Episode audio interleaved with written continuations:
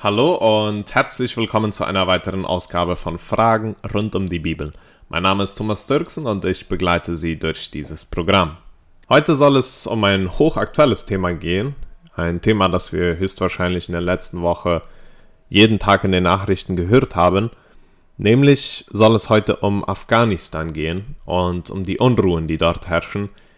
Und vielleicht geht es dem einen oder anderen so, dass man hört die ganze Zeit von Afghanistan, aber man hat wenig Ideen, was jetzt wirklich dahinter steht, was ist, was ist der Grund dieser Unruhen, was passiert wirklich und wo hat dieses Ganze begonnen.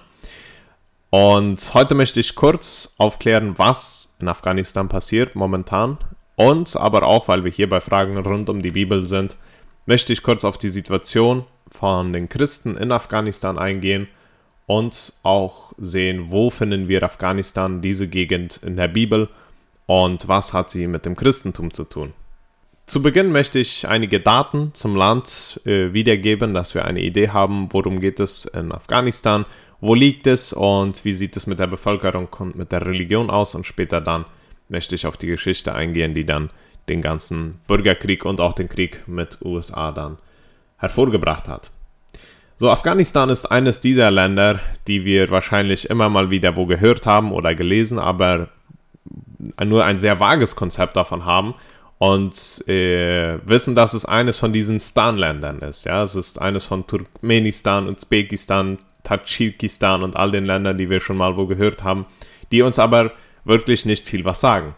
So, Afghanistan liegt genau in der Mitte dieser Länder und ist ein Binnenland. Im Nordwesten von Afghanistan liegt Turkmenistan. Dann zum Norden, direkt nach oben, liegt Usbekistan. Nach Nordosten liegt Tadschikistan. Nach Südosten Pakistan, die auch eine zentrale Rolle in diesem Krieg spielen.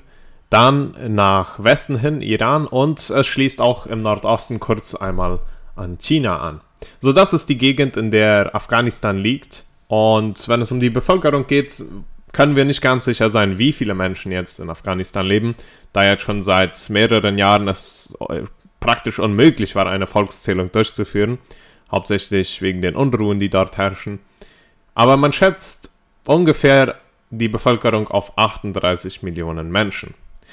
99% dieser 38 Millionen Menschen zählen sich zum sunnitischen Islam. Es gibt einige andere Gruppierungen wie die Hindus und ein paar tausend Christen, aber der Großteil, mehr als 99 Prozent der Bevölkerung, zählen sich zum sunnitischen Islam, der eine etwas oder nicht nur etwas, sondern sehr stark radikal ausgerichtete islamische Gruppe ist. So, wenn wir über Afghanistan sprechen, dann müssen wir im Hinterkopf behalten, dass hier die Mehrheit der Bevölkerung einer Religion angehört, was es natürlich viel einfacher macht, dass diese prädominiert. Und diese verübt dann natürlich sehr viel sozialen und religiösen Druck aus, wenn es darum geht, Glaubensfreiheit zu haben. Und davon sehen sich nicht nur die Christen bedroht, sondern auch die Hindus und andere Richtungen, Glaubensrichtungen, die in Afghanistan zugegen sind. Wer von Afghanistan gehört hat, hat auch von USA gehört. Denn ein immer wiederkehrender Konfliktpunkt ist der Krieg zwischen den Vereinigten Staaten und Afghanistan. Und in diesen Tagen wurde natürlich schon viel darüber gesprochen, was dann jetzt der Auslöser dieses Konflikts ist und wo dieser Konflikt entsprungen ist. Und die meisten setzen den Anhaltspunkt oder den Ausgangspunkt bei 2001, die Anschläge auf die Zwillingstürme, die dann auf die Al-Qaida geschoben wurde und die Vereinigten Staaten sich dann entschlossen, gegen die Taliban vorzugehen in Afghanistan, die den der Terrororganisation der Al-Qaida Schutz bot. Aber ich glaube, wir müssen das Zeitfenster noch weiter zurückdrehen, wenn wir verstehen wollen, wo dieser Konflikt jetzt wirklich entspringt und warum es zu diesem großen Ausmaß gekommen ist. Und da müssen wir ins späte 20. Jahrhundert 1979 zurückkehren, denn es gab die Zeit, wo die Vereinigten Staaten der Taliban geholfen haben und diese wirklich in Frieden miteinander um, gegen ein und denselben Feind kämpften. Und das, dieser Feind war die Sowjetische Union. 1979 marschieren sowjetische Truppen in Afghanistan ein und errichten eine kommunistische Regierung. USA, damals unter der Führung des demokratischen Präsidenten Jimmy Carter, entschloss sich einzugreifen und den Afghanen Waffen zu verschaffen, um die Kommunisten aufzuhalten. Und so durch entstand die Mujahid, eine Gruppe, die mit Waffengewalt die sowjetischen Truppen vertrieben und die Macht wieder an sich herrissen. Und hier ist es, wo das Verhindern eines Übels ein anderes hervorrief. Denn als die sowjetischen Truppen dann vertrieben waren, verblieben die Afghanen mit den Waffen der Vereinigten Staaten und gründeten die Terrororganisation der Al-Qaida. Einer der wohl bekanntesten Krieger, der auch in der Mujahid mitgemacht hatte und später einer der höchsten in der Al-Qaida war, war Osama bin Laden.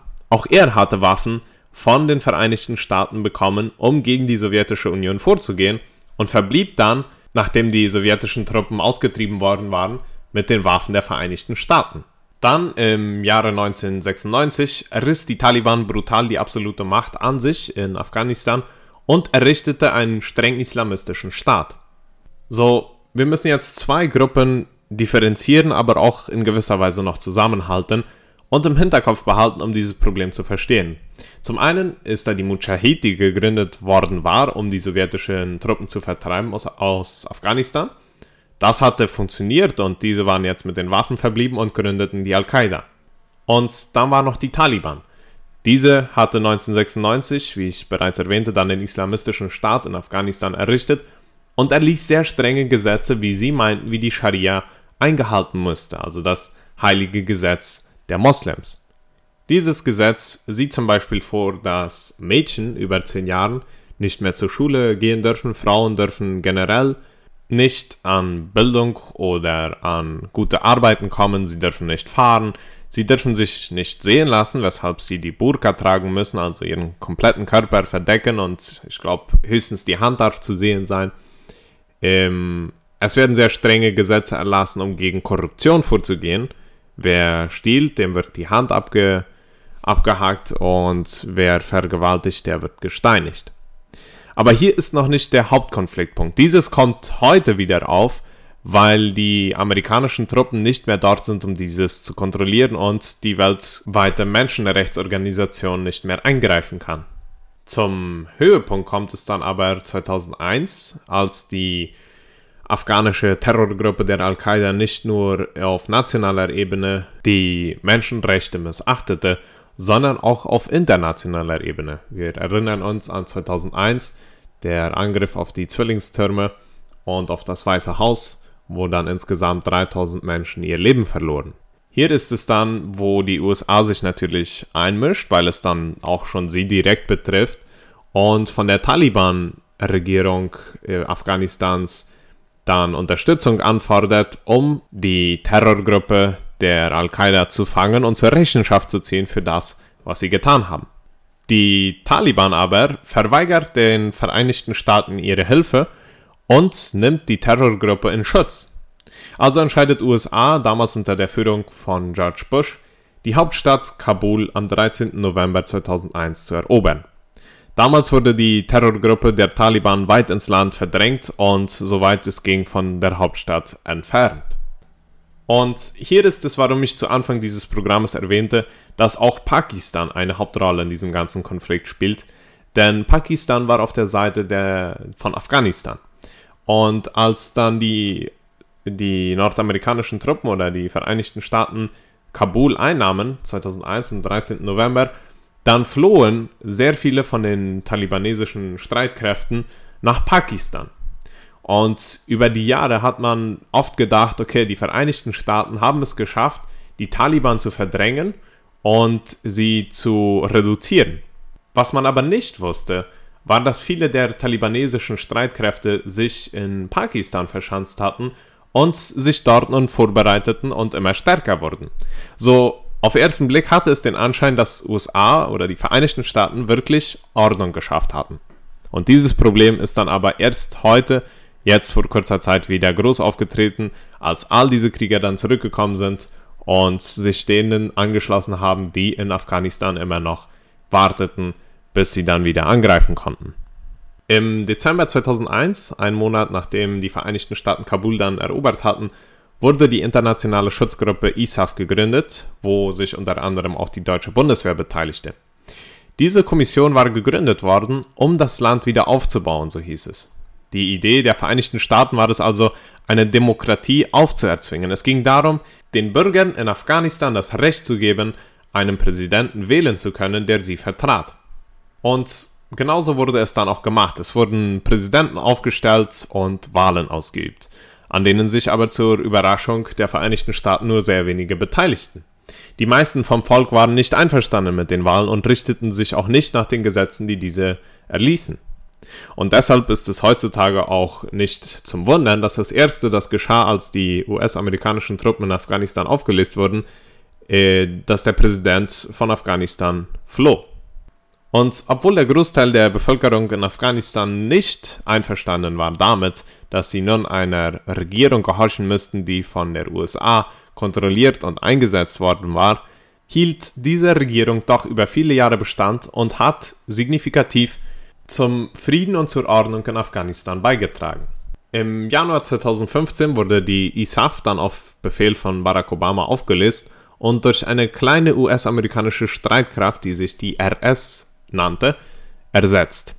Und diese sollte sich ab nun darum kümmern, die auferzwungene Demokratie sicherzuhalten. Jetzt sollte es aber nicht mehr darum gehen, dass die US-amerikanischen Truppen alles bezüglich der Sicherheit und Ordnung und des Friedens im Land übernehme, sondern vielmehr darum, dass nun diese kleine Gruppe, der RS, die afghanischen Sicherheitskräfte daran ausbilden sollte, sich gegen die Taliban wehren zu können, wenn die US-amerikanischen Truppen eines Tages nicht mehr da sein würden. Über die ganzen 20 Jahre, in denen nun die Vereinigten Staaten dort ihre Truppen stationiert hatte, haben sie mehr als 83 Milliarden Dollar in dieses Projekt investiert, in Waffenausrüstung, in Ausbildung und so weiter. Das sind ungefähr 550 Billionen Guaranis. Und diese 550 Billionen Guaranis in Waffenausrüstung und Ausbildung der Streitkräfte in Afghanistan sind heutzutage in den Händen der Taliban gefallen, als diese, als die US-amerikanischen Truppen sich zurückgezogen hatten, in weniger als einer Woche schon zwölf Städte an sich rissen und mit diesen Städten natürlich auch die Streitkräfte, die in diesen Städten noch von den afghanischen Truppen waren und auch derer Waffen. Die meisten afghanischen Truppen, die von der RS ausgebildet worden waren, um gegen die Taliban vorzugehen, sah sich nun überrascht von dieser und auch weit überlegen, weshalb die meisten der afghanischen Truppen sich ohne weiteres ergaben und der Taliban ihre Waffen übergaben. Und wieder einmal ist dasselbe geschehen, das auch schon damals mit der Sowjetunion geschah, dass wenn man ein Übel verhindern wollte in der Gegend, dass ein größeres auftrat. Am Anfang galt es, die sowjetische Union aufzuhalten, wozu dann die Mujahid gegründet wurde, die dann später die Al-Qaida wurde. Und jetzt hieß es, die Taliban aufzuhalten. Und die hat man dann über Jahre in ihren Verstecken gelassen und sie hinausgetrieben. Und nach all diesen 20 Jahren der Unterdrückung in ihrem eigenen Land steigen diese wieder auf als eine Terrororganisation und reißen das Land wieder an sich, erobern alle Städte und aus Hass und Wut gegen die Vereinigten Staaten und die, ihren eigenen Volksleuten, die dann natürlich äh, Teile des Volkes zumindest die Vereinigten Staaten willkommen geheißen haben, gehen sie dann nun brutal gegen all diese vor. Diese ganze Situation hat dann nun dazu geführt, dass hochentwickelte Militärwaffen in den Händen einer Terrororganisation sind, die vorhat, das ganze Land zu erobern. Dieses Problem ist nicht nur ein Dorn im Auge der Afghanen, die nun um ihr Leben rennen, sondern praktisch der ganzen Welt, denn Afghanistan unter der Führung von den Talibanen kann jetzt machen, was sie wollen, und sie haben bewiesen, dass sie dieses tun werden. Zum einen bieten sie internationalen Terroristen Schutz an, wie sie es auch bei Osama bin Laden ge einst getan haben, und zum anderen sind sie eine radikal-islamische Terrorbewegung, die, wie wir niemals vergessen sollten, natürlich immer noch damit träumt, den theokratischen Kalifat, also den Staat Gottes im Nahen Osten zu errichten. Wenn wir dann jetzt einmal den politischen Hintergrund dieses Konfliktes offengelegt haben, möchte ich kurz auf die Situation der Christen in Afghanistan eingehen. Afghanistan ist eines der Länder, die am stärksten gegen Christen vorgehen und wenn es dort Christen gibt, dann sind diese vom, vom Islam rübergestiegen. Ja sich vom Islam abzuwenden, wird in Afghanistan und natürlich auch in anderen extrem und radikal islamistischen Staaten als Schande angesehen und nach geltendem islamischen Recht mit dem Tod bestraft. Ein Clan oder eine Familie, deren Sohn oder Onkel ein Christ geworden ist, kann ihren Namen nur damit reinigen, dass sie diesen umbringt. Es gibt laut der World Christian Database und Open Doors nur einige tausend Christen im Land, die sich sehr versteckt halten müssen. Wie schon erwähnt, sind 99% der restlichen Bevölkerung Anhänger der sunnitisch-islamischen radikalen Gruppe. Um vielleicht einmal eine Idee zu bekommen, wie wenige Christen es wirklich in Afghanistan gibt, müssen wir folgendes, uns Folgendes vorstellen. Bis vor kurzem, bevor die US-amerikanischen Truppen sich äh, dem Land entzogen haben, waren es die Botschafter, waren es die Konsule und auch die, die Truppen, die die Mehrheit der Christen darstellten. So, wenn wir an Christen in Afghanistan denken, dann denken wir an eine sehr reduzierte, sehr kleine, stark verfolgte Gruppe. Wir wissen aber, dass es äh, Christen in Afghanistan gibt. Es gibt, äh, Open Door schätzt es auf ungefähr 1000 Christen und etwas mehr vielleicht. Ähm, immer wieder hören wir Geschichten von Personen, die dann geflohen sind aus Afghanistan und davon berichtet haben, wie sie sich im Versteck getroffen haben, um die Bibel zu lesen oder über Christus zu sprechen und an diesem Glauben festgehalten haben. Ich habe es am Anfang erwähnt, dass in Afghanistan nicht nur Christen und Muslime sind, sondern auch Hindus. Und ähm, da stellen wir uns dann die Frage, werden dann die Hindus auch so verfolgt?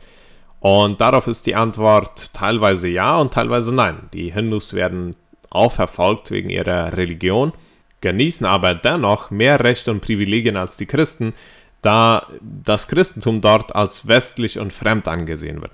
So, wenn der Afghane einen Christen sieht, dann sieht er einen US-Amerikaner. Und das ist ja auch nicht zu wundern, wenn die Mehrheit der Christen dort bis hierhin oder bis vor einer Woche wirklich die stationierten Truppen oder die ausländischen Botschafter waren. Es ist auch ziemlich deutlich zu erkennen, dass die Afghaner sehr darum bemüht sind, dass die Regierungsbeamten und jeglich hoher Angestellter in der Regierung immer der sunnitischen radikalen Bewegung angehörig ist. Denn obwohl jetzt der Hindu oder der Bahai-Angehörige vielleicht etwas mehr Rechte oder Privilegien hat und nicht so stark verfolgt wird wie die Christen, gilt es bei ihnen doch, dass sie keine Regierungspositionen einnehmen dürfen. Es hat vor einigen Jahren ein Hinduist versucht, sich kandidatieren zu lassen und dieser wurde dann auf brutale Art und Weise ermordet. So, wenn wir die ganze religiöse Situation in Afghanistan vielleicht in einen Rahmen packen würden wollen, dann könnten wir sagen, dass das Christentum dort als westliche Religion gilt und durch diesen Hass auf die Vereinigten Staaten und alles Westliche und natürlich auch auf den Christentum an für sich werden diese stark verfolgt und die Religionsanhänger der Bahai oder der Hindus äh, werden zwar toleriert, dürfen aber keine Religionsposten einnehmen. Wir, die wir die Bibel lesen, wir wissen natürlich, dass das Christentum nicht eine westliche Religion ist, sondern auch im Nahen Osten entstanden ist, äh, nämlich in Israel und da stellt sich uns dann die Frage, wenn das jüdische und das christliche Geschehen auch immer in diesem Bereich stattgefunden hat, finden wir dann Afghanistan nicht auch irgendwo in der Bibel? Wir müssen natürlich im Hinterkopf beibehalten, dass Afghanistan als solches mit diesem Namen nicht in der Bibel vorkommen wird, da es zu dieser Zeit anders hieß, aber das Partherreich, also von Parthos, das wir aus der Bibel kennen, das umschloss auch das Gebiet von Afghanistan. Den meisten ist Parthos vielleicht unbekannt oder das Partherreich, aber wir haben es alle schon mal gelesen, da bin ich mir sicher. Es kommt in der Bibel auch nicht oft vor, da das Partherreich jetzt nicht ein dominierendes Reich war, zumindest nicht über viele Jahre, und die Gegend von Afghanistan spezifisch innerhalb dieses Partherreichs meistens nur ein Sprungbrett war, um zu anderen Imperien zu kommen. Es war jetzt nicht ein sehr begehrtes Gebiet, das nun alle haben wollten, sondern mehr oder weniger so die Grenzstadt, die ein Imperium von dem anderen trennte und einen friedlichen Durchgang ermöglichte. Wo wir dann aber von Parthos lesen, ist in der Apostelgeschichte und spezifisch im Kapitel 2, wenn es dann um Pfingsten geht und der Heilige Geist dann kommt, da lesen wir davon, dass viele Völker sich zusammentrafen, wie Lukas es da beschreibt.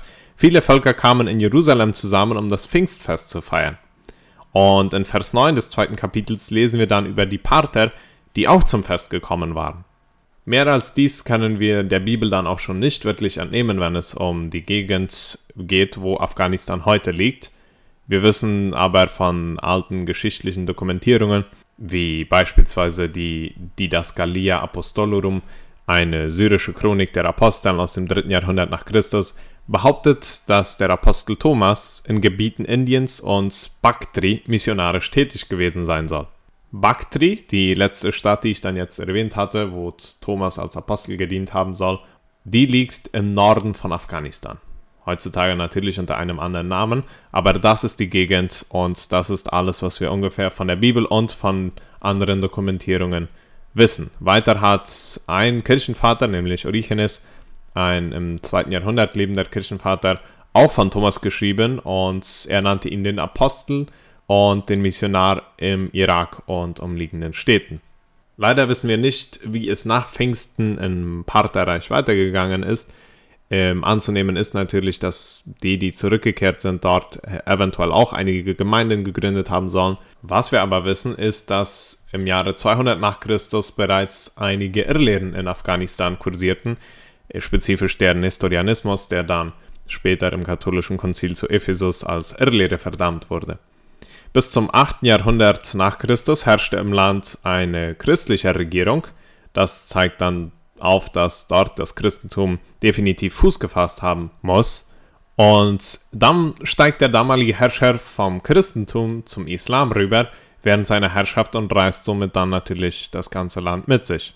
Dieses war etwas, das immer wieder im 7. und 8. Jahrhundert natürlich passierte im Nahen Osten, weil anfangs des 7. Jahrhunderts nach Christus äh, Mohammed aufsteigt als Prophet und den Islam gründet und dieser dann natürlich auf brutale Art und Weise immer wieder mehr Länder einnimmt und in einigen Ländern wie dann eben hier in Afghanistan dadurch, dass jemand, der hoch in der Regierung angestellt war, vom Christentum ins Islam rüberstieg. Es hat später mehrere Versuche gegeben, in Afghanistan das Christentum wieder einzuführen, aber diese sind alle gescheitert.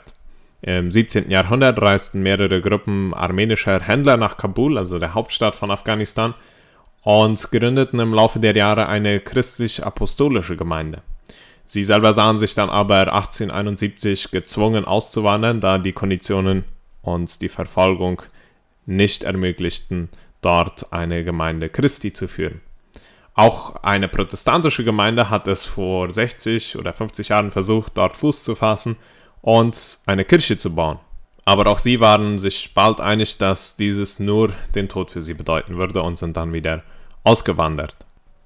Bis hierhin mal einmal den generellen Überblick zu Afghanistan, zu allem, was dort politisch nun abläuft, aber auch religiös.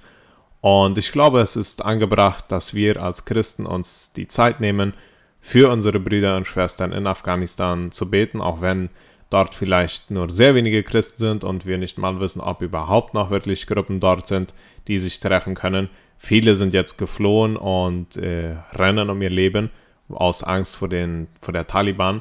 Und ich glaube, es ist für uns alle ein Aufruf, dass wir natürlich für die Christen dort beten sollen, äh, für sie im Gebet vor Gott einstehen, dass äh, Schutz und Sicherheit und Ordnung dort bald einkehren mögen aber auch, dass wir vielleicht für die Feinde des Christentums beten können.